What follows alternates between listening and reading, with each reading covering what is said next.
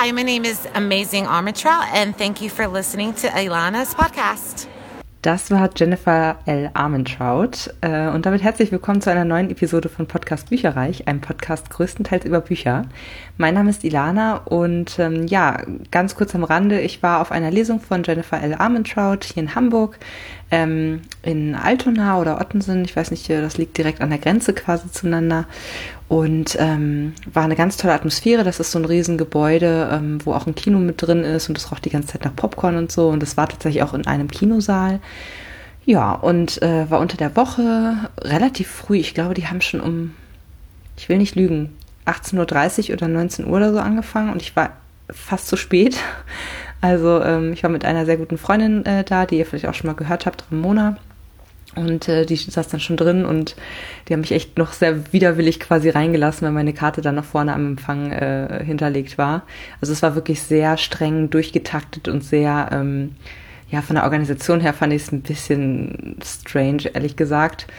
Äh, da merkt man, dass sie dann doch echt ein Big Player ist, aber selbst, äh, also vielleicht nicht ganz so nahbar wie andere größere Schriftsteller. Wenn ich da an Fitzek denke, der sich irgendwie hinstellt und wirklich minutenlang mit jedem Fan spricht, solange die eben wollen, so nach dem Motto, ähm, fand ich es hier sehr beschränkt. Also ähm, es war dann so, dass wir eben diese Lesung äh, gehören, ha gehört haben in dem äh, Kinosaal. Die hat so ja eine gute Stunde, glaube ich, gedauert. Ähm, äh, fing damit an, dass eben äh, eine deutsche Leserin, ich bin wie gesagt zu spät gekommen, ich konnte den Namen nicht äh, mitbekommen, aber die hat sehr gut gelesen, ähm, hat das quasi vorgelesen aus äh, dem Buch einige Passagen oder aus mehreren Büchern eigentlich.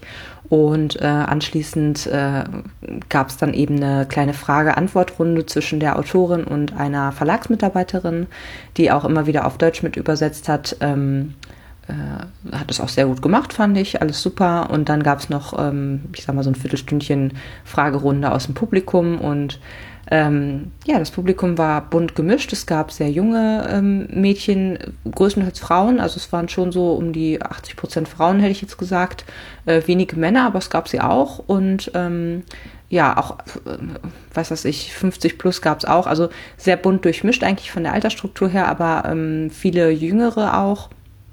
Und ähm, da hat man schon gemerkt, bei der einen oder anderen Frage so, das waren so diese Standardfragen, wo jeder Schriftsteller, glaube ich, schon innerlich aufstöhnt, wenn er die hört, wie ähm, wie ist deine Schreibroutine oder äh, woher nimmst du deine Inspiration? ja, egal. Aber äh, waren auch ein paar interessante Fragen mit dabei und ähm, ich muss gestehen, ich hatte vorher von ihr noch äh, kein einziges Buch gelesen. Ähm, es ist, ich, ich kenne sie vom Namen her. Ich weiß auch, dass sie so eine Art ähnliche Reihe wie Twilight geschrieben hat, äh, die aber auch super sein soll, habe ich jedenfalls gehört. Und ähm, ich bin aber noch nicht dazu gekommen, die zu lesen. Die heißt irgendwas mit äh, Onyx und Origin oder so, ich weiß nicht genau. Auf jeden Fall ähm, relativ bekannt und äh, viel im Bereich Romantic angesiedelt, ob es jetzt Fantasy ist oder äh, Crime, was ihr neuestes Buch ist. Das fand ich tatsächlich auch am spannendsten vorweg. Äh, das, äh, oh Gott, wie heißt es? Äh, Deadly, Deadly Ever After heißt es und das ist ganz frisch erschienen. Und aus diesem Grunde hat sie auch eben diese Lesetour gemacht. Und ähm, da ist wohl noch einiges geplant und in der Pipeline, wie ich das gehört habe, ein Spin-off zu diesem ähm, äh, zu der einen Reihe, dann äh, wie gesagt dieses Crime-Buch, was jetzt ganz neu ist. Und das fand ich wirklich ganz cool. Das hat sie auch dann in dem Interview gesagt. Sie selber hat in ähm, äh, Amerika, also sie ist Amerikanerin, äh, hat halt, also sie hat im Grunde äh, Verhaltenspsychologie studiert und hat sich eben ähm, ja insbesondere mit Tätern und was in deren Kopf vorgeht befasst, weil sie eigentlich Profilerin beim FBI werden wollte.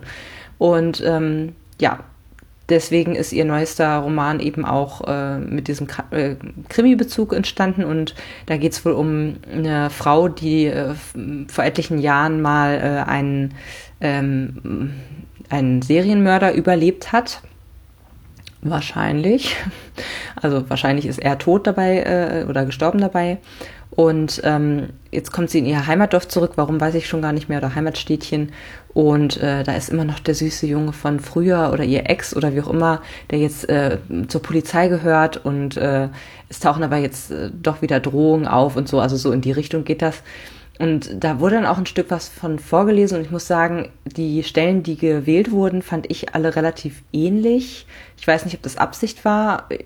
Ich hätte es wahrscheinlich ein bisschen diverser äh, aufgefächert, um auch nochmal zu zeigen, was die äh, Autorin so drauf hat. Aber vielleicht ist das auch tatsächlich ihr Markenzeichen und das, was sie verkaufen lässt. Also es waren alles drei so äh, steamy äh, Szenen, wo eben die Hauptcharaktere miteinander angebändelt haben, beziehungsweise ähm, ja, wo es halt viel so, ich sag mal, Teenager-Humor mit, oh, der ist äh, nackt oder da ist das und das und äh, es wird irgendwie äh, so mit diesen äh, hihi-haha sexuellen Bezügen gespielt.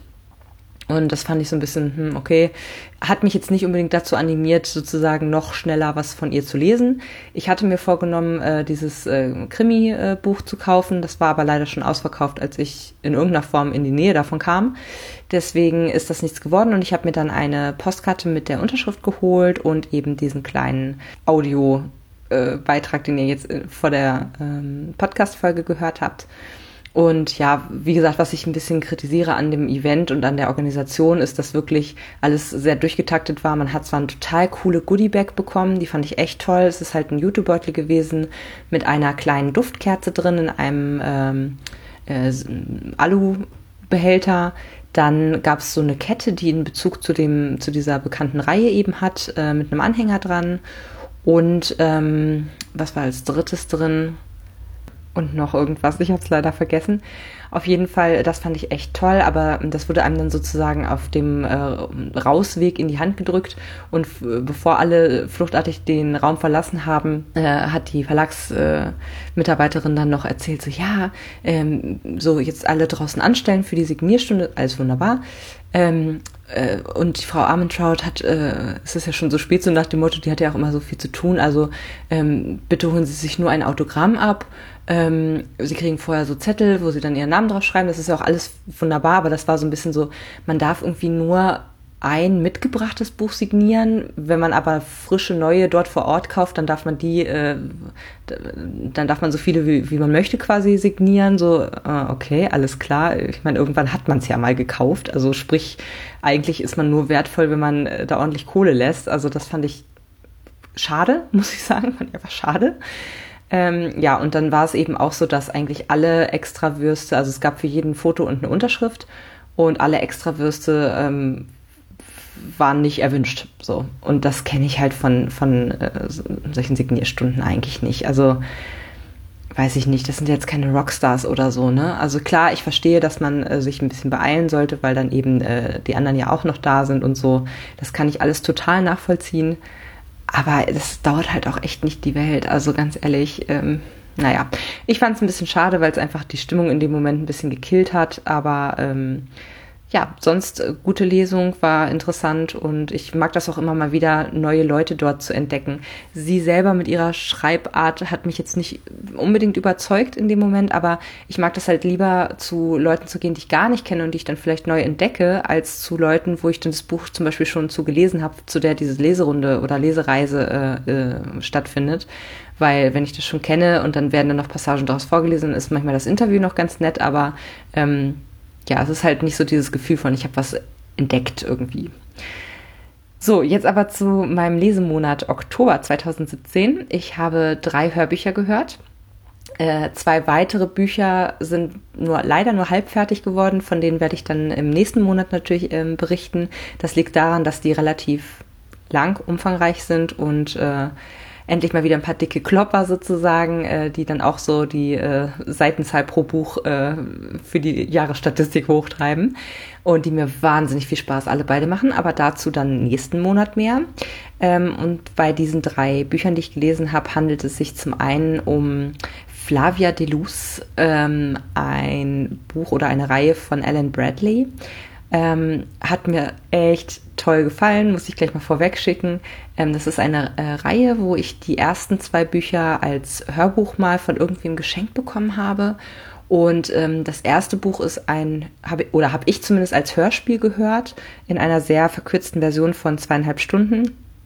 Ähm, da waren aber auch richtig so Soundeffekte mit dabei und unterschiedliche, nee, warte, unterschied, ja, doch, ich glaube, unterschiedliche Stimmen. Ja, viele Geräusche im Hintergrund, so atmosphärisch halt einfach und dafür aber super stark verdichtet. Hat der Geschichte aber überhaupt gar keinen Abbruch getan.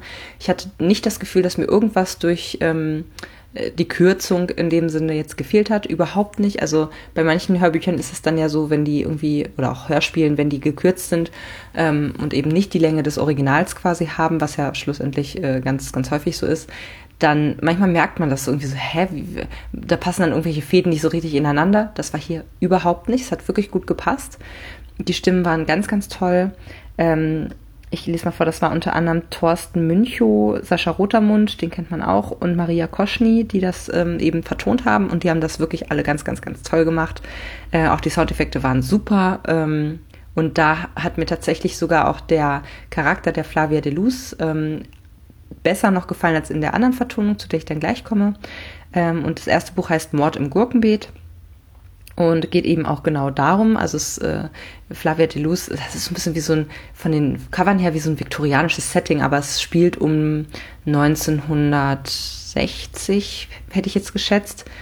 Ähm, und zwar in England und es geht um eine Familie, äh, wo die Mutter gestorben ist und äh, es gibt drei Töchter und einen Vater.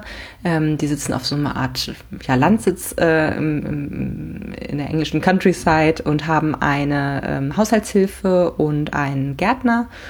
Und ähm, die Flavia de Luz ist eben die jüngste der Töchter und die streitet sich die ganze Zeit mit ihren älteren Schwestern. Das ist auch super lustig zu sehen. Die wünschen sich gegenseitig halt echt die Pest an den Hals und ähm, Flavia ist sehr chemiebegeistert, ähm, wie ihr Onkel, ihr Verstorbener, und ähm, äh, kennt sich mit allen möglichen Substanzen aus und äh, braut unter anderem äh, Tinkturen zusammen, die sie in die Beauty-Produkte ihrer älteren Schwester ähm, reintut, damit die irgendwie so Ausschlag kriegt und so.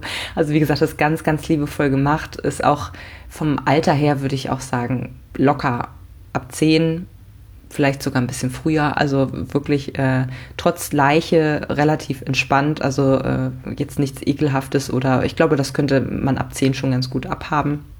Und sie ist halt eben auch ein sehr vorwitziges Mädchen und sie weiß, was sie will und sie geht eigentlich dauernd stiften und äh, schert sich halt überhaupt nicht um so Konventionen und Jungs findet sie doof und so. Also sie ist, glaube ich, weiß nicht, auch um die 10, 12. Ähm, und die Geschwister sind alle ein bisschen älter so und ja, sie findet eines Nachts äh, einen Toten im Gurkenbeet und der röchelt noch so ein Wort und äh, stirbt dann leider. Aber wie gesagt, das ist alles jetzt nicht so schlimm beschrieben, wie ich das jetzt vielleicht zusammengefasst habe. Mm, und sie ist total begeistert, weil sie denkt so, oh, endlich mal was los und jetzt erwacht mein Detektivsinn und ich möchte herausfinden, worum es geht. So. Also vielleicht auch so ein bisschen was für ähm, Kinder, die gerne oder Menschen, die gerne Harriet, die kleine Detektivin zum Beispiel, ähm, gelesen haben früher. Äh, für die ist das wahrscheinlich auch was. Naja, auf jeden Fall geht sie dann auf Erkundungstour und äh, das hat alles irgendwie mit ihrem Vater zu tun und mit dessen Vergangenheit und seiner Schulzeit und äh, mit Briefmarken und die er, die er sammelt und ähm, ja, ganz liebevoll gemacht, ganz äh, cool von der Auflösung, hat alles ineinander gepasst, äh, war super ausgeklügelt und ich habe wirklich gerne mitgerätselt und mitgefiebert. Dementsprechend würde ich dem Hörbuch oder beziehungsweise dem Hörspiel tatsächlich auch fünf Sterne geben. Ähm, eigentlich perfekt für jedes Kinderzimmer und für jeden, der jung geblieben ist und davon sich angesprochen fühlt. Und dann habe ich, weil ich eben so angefixt war eigentlich, äh, direkt hinterdrein äh, Mord ist kein Kinderspiel, den zweiten Band gehört. Ähm, das war jetzt eine Produktion mit Andrea Sawatzki. Und ich muss sagen, von der Intonation her hat mir das leider nicht gut gefallen. Ähm, ich finde sowieso, sie hat eine, oder ich persönlich bin jetzt kein Wahnsinnsfan von ihrer Stimme. Ähm, mit der Zeit geworden irgendwie auch, ähm, weil sie halt wirklich sehr, sehr viele unterschiedliche Sachen liest und ich finde, dann passt das manchmal nicht. Also ich finde, man kann nicht unbedingt eine, eine ihre Frauenstimme, das eine Mal irgendwie hört man sie bei einer Zwölfjährigen, äh, das soll dann glaubwürdig sein und beim nächsten Mal hört man sie irgendwie bei einer Mitte 40-Jährigen und das soll auch glaubwürdig sein. Also hm, Finde ich immer ein bisschen schwierig.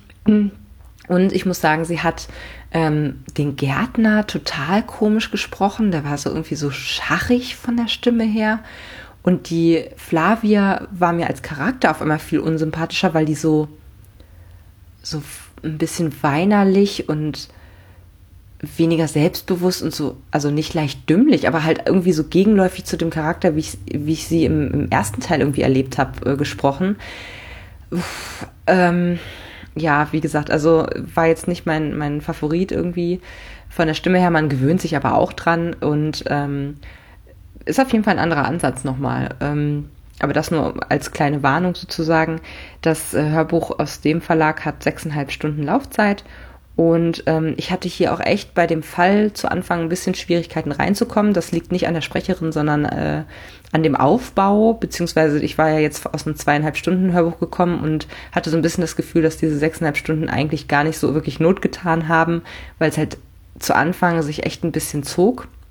Ähm, die Story ist relativ schnell erzählt. Da kommt ein berühmter Puppenspieler von der BBC in das äh, Dorf oder Städtchen, wo eben die Flavia wohnt.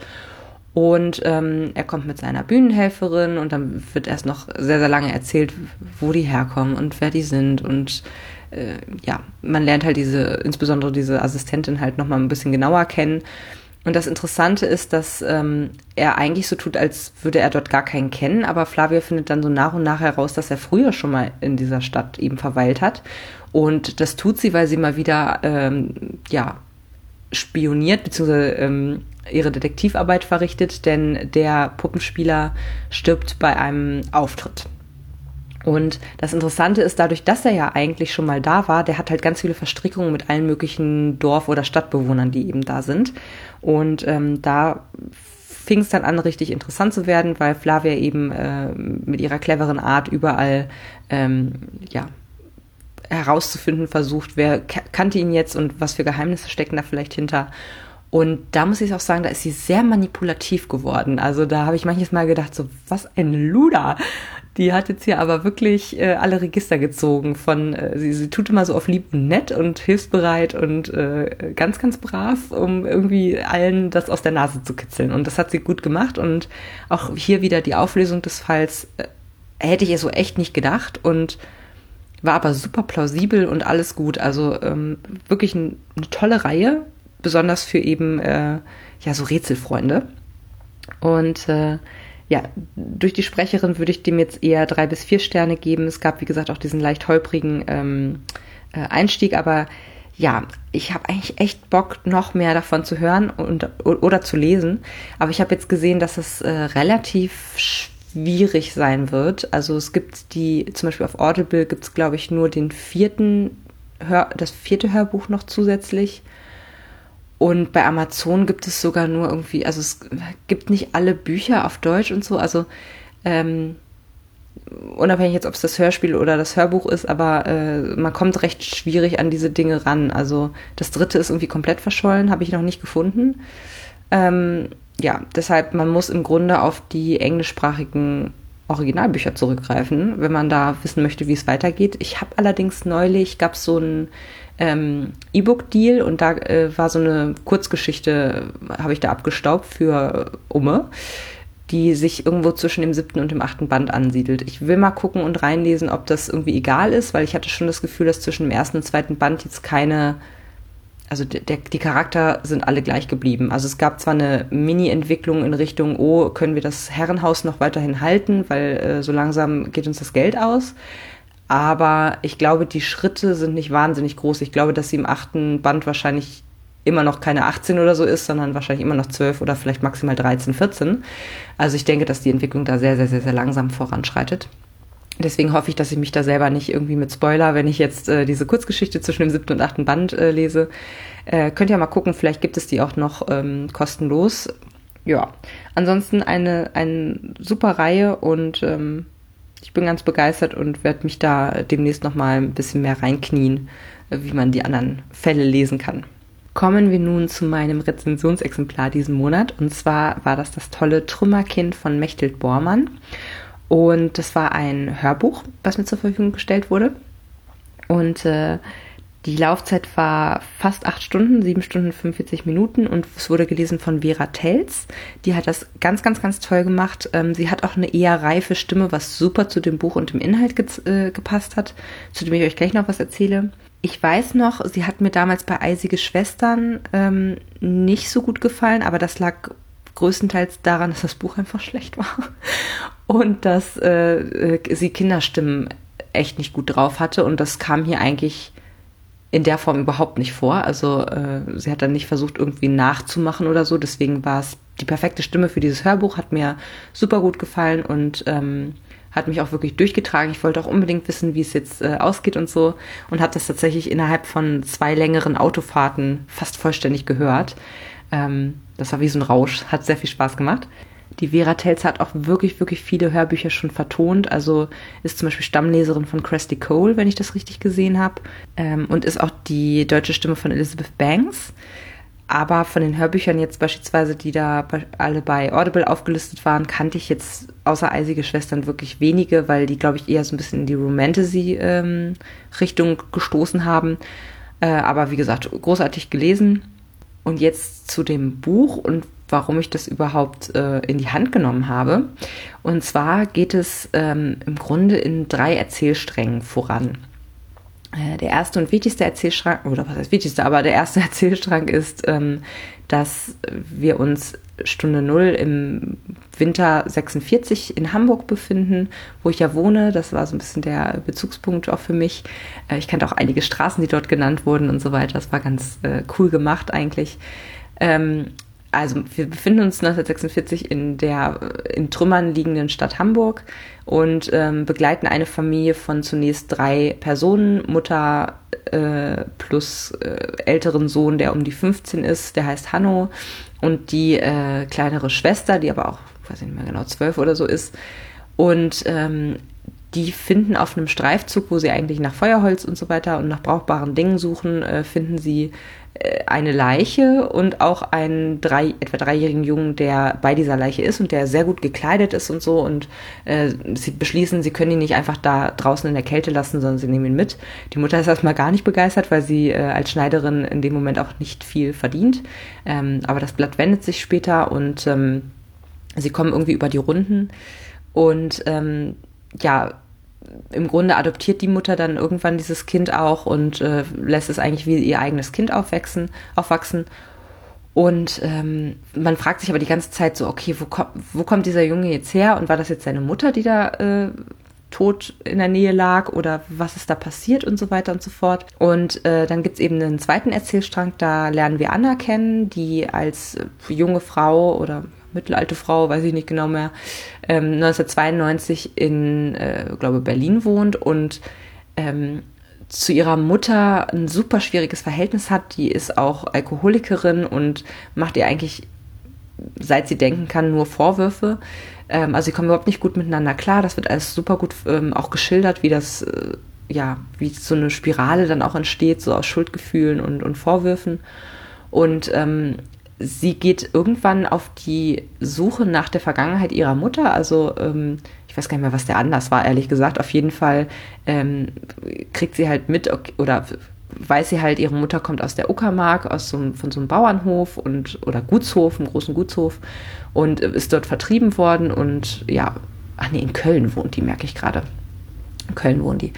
Ähm, auf jeden Fall äh, fährt sie dann dahin und stößt auf Erstaunliches. Ähm, und der dritte Erzählstrang ist dann ähm, eben diese Familie von Anna, die 1944, 45 dann vertrieben wird und wie das dann eben ist mit der Flucht und wo sie dann hinkommen und so weiter und so fort. Und ähm, diese drei Erzählstränge münden dann zum großen Finale ineinander und alles klärt sich auf und boah, das war so gut geschrieben. Also es war wirklich ganz, ganz toll gemacht. Man fiebert mit allen Charakteren mit, auch wenn ich jetzt äh, teilweise hinterher Probleme hatte, die Namen nochmal wieder auf die Reihe zu kriegen, weil es wirklich sehr viele Charaktere sind. Aber so von der Grundstory her alles super präsent. Es ist äh, ganz, ganz toll geschrieben und wie gesagt, man will dann auch wissen, so irgendwann hat man auch eine Vermutung und will die dann auch bestätigt wissen und toll. Also normalerweise lese ich halt selten in Anführungsstrichen historische Romane, zu dem ich das hier auch zählen würde. Ähm, einfach weil es viel mit der Vergangenheit auch spielt und, und mit Geschichte. Ähm, ja, und es war so, dass ich dieses Buch irgendwann mal als, glaube Tipp in der Zeitung ähm, gelesen habe und dachte im ersten Moment so, oh, das wäre was für meine Mutter. Und dann habe ich ihr das, glaube ich, zum Geburtstag dieses Jahr im Juni geschenkt. Und war aber gleichzeitig so, eigentlich möchte ich das auch lesen. Und dann äh, als nächster Gedanke so, ja, als Buch werde ich wahrscheinlich erst in fünf Jahren dazu kommen. Da habe ich irgendwie keine Lust drauf und äh, habe dann mal geguckt und es gab es tatsächlich als äh, Hörbuch und habe das dann einfach mal angefragt und netterweise auch sofort bekommen. Und ähm, ja, habe das wirklich jetzt im Oktober super schnell gehört, weil es einfach so spannend und gut geschrieben war und ich bereue es echt keine Sekunde und würde dem fünf Sterne geben. Ich finde, das ist auch eine gute Geschenkidee, sowohl für Mütter als auch vielleicht für große Schwestern beispielsweise. Ähm, ja, und jeden, der eben in die Richtung äh, gerne was liest, zum Beispiel auch in Richtung Weltkrieg oder Stunde Null, ähm, ja, alles oder Vertriebene, äh, alles sehr, sehr gut geschrieben und vielleicht für den einen oder anderen ein schönes Weihnachtsgeschenk. Dass Clara geplant hatte, am Montag mit den Brandners nach Hamburg weiterzufahren, war jetzt vergessen. Seit zwei Wochen wohnen wir in einer Flüchtlingsunterkunft, sagte sie und zeigte auf den Rucksack, den sie neben sich abgestellt hatte. Da sind unsere Papiere, Geld und der Schmuck drin. Kann ich den bei dir lassen? Almut hat den Rucksack mit den Bildern, den bringe ich dir morgen. Heinrich Anquist schüttelte den Kopf. Aber nein, du holst Almut und die Kinder und ihr kommt noch heute her. Das hier ist Christel Ludwigs Privatwohnung und sie hat angeboten, uns auch das hintere Zimmer zu überlassen, sobald ihr hier seid. Wie auf ein Stichwort stand Frau Ludwig in der Tür. Ich habe den ganzen Tag in der Pension zu tun, bin nur zum Schlafen hier, da reicht mir ein Zimmer, trällerte sie und führte Clara in einen Raum mit einem großen Ehebett. Clara hatte nur Augen für dieses Bett mit den weißen Laken und zwei dick aufgeschüttelten Federbetten. Schlafen, dachte sie. Hier schlafen. Das wäre wunderbar. Das war's schon wieder, meine Lieben. Wir hören uns nächsten Monat wieder, wenn ich vom Lesemonat November erzähle. Bis dann. Tschüss. Informationen zu allen Büchern, über die ich heute gesprochen habe, findet ihr auf meiner Website www.bücherreich.net mit UE. Ihr könnt dort oder auf Facebook unter www.facebook.de slash podcastbuicherreich in einem Wort durch mit mir in Kontakt treten. Meine E-Mail-Adresse lautet buicherreich at gmail.com. Wenn ihr diesen Podcast über iTunes abonniert habt, würde ich mich riesig freuen, wenn ihr mir eine 5-Sterne-Bewertung hinterlasst. Dies ist ein privater Buch-Podcast, in dem ich nur meine eigene private Meinung wiedergebe. Wenn mir ein Buch oder Hörbuch kostenlos zur Verfügung gestellt wird, kennzeichne ich es entsprechend auf meiner Website.